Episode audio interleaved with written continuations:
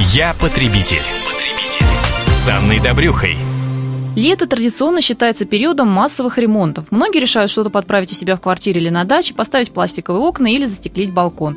При этом возникает немало вопросов о правах потребителей при заказе ремонтных работ. Самые актуальные истории из практики мы разбираем вместе с известным экспертом по защите прав потребителей, адвокатом Дмитрием Лесником. Дмитрий, здравствуйте. Здравствуйте. И очередная история от Олега. Мы затеяли ремонт в ванной и в туалете. Подряжаем строительную компанию. Очень не хочется заплатить деньги и остаться в дураках. Прошу совета, какие документы и свидетельства нужно требовать и проверять. И если что-то не устроит, то реально ли потом потребовать компенсацию. Итак, э, Дмитрий, меры профилактики. Как мы правильно выбираем э, строительную бригаду или, может быть, лучше как-то нанимать рабочих поодиночке? Как вообще ну, такие понятно, советы? что э, это, конечно, должна быть организация, а не какая-то вот такая артель, что называется, да? Потому что с граждан, физических лиц, неважно, как они работают, вместе или поодиночке, э, в случае недостатка э, работы вы не потребуете никогда ничего.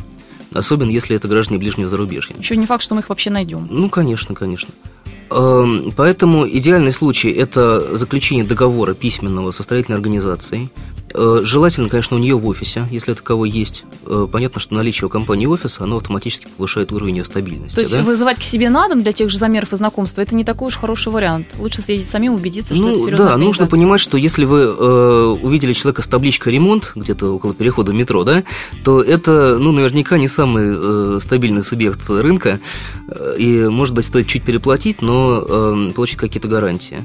Э, если вы э, пришли в офис организации, увидели там вывеску, э, секретарей, ресепшн, там какие-то признаки вообще ведения бизнеса, это ну, и в ваших, и объективно в любых глазах повышает все-таки уровень вашей безопасности. Какие-то лицензии, свидетельства, аккредитацию спрашивать можно? Ну, спрашивать можно, но э, лицензирование этой деятельности не подлежит. Уже То есть ремонтные давно. работы у нас сегодня не лицензируются? Да, любые, причем любого уровня ответственности. Э, что касается строительно-отделочных работ, я так понимаю, что именно такие работы э, предусматриваются вот на сегодня, эм, эти работы не подлежат ну, вообще никакому подтверждению соответствия, то есть здесь никаких документов, кроме э, свидетельства регистрации юридического лица и наличия этого лица устава, в общем-то, быть и не должно.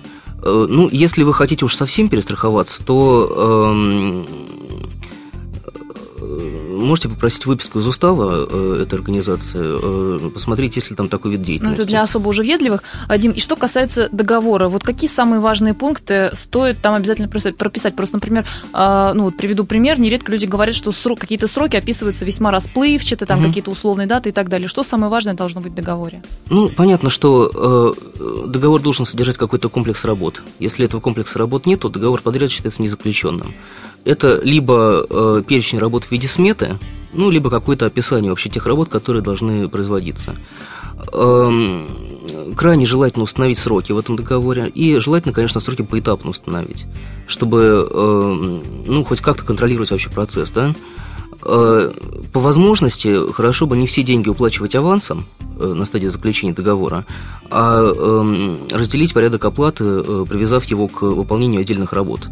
Я думаю, что наиболее справедливая практика такая, когда вы авансы даете на материалы, ну, понятно, чтобы подрядчик не тратил свои деньги, а работы оплачивать все-таки по мере их выполнения, прописывая промежуточные акты. Вот это, мне кажется, наиболее правильный вариант. Вот такие важные советы, оправданные, подтвержденные практикой, дает авторитетный эксперт по защите прав потребителей, адвокат Дмитрий Лесняк.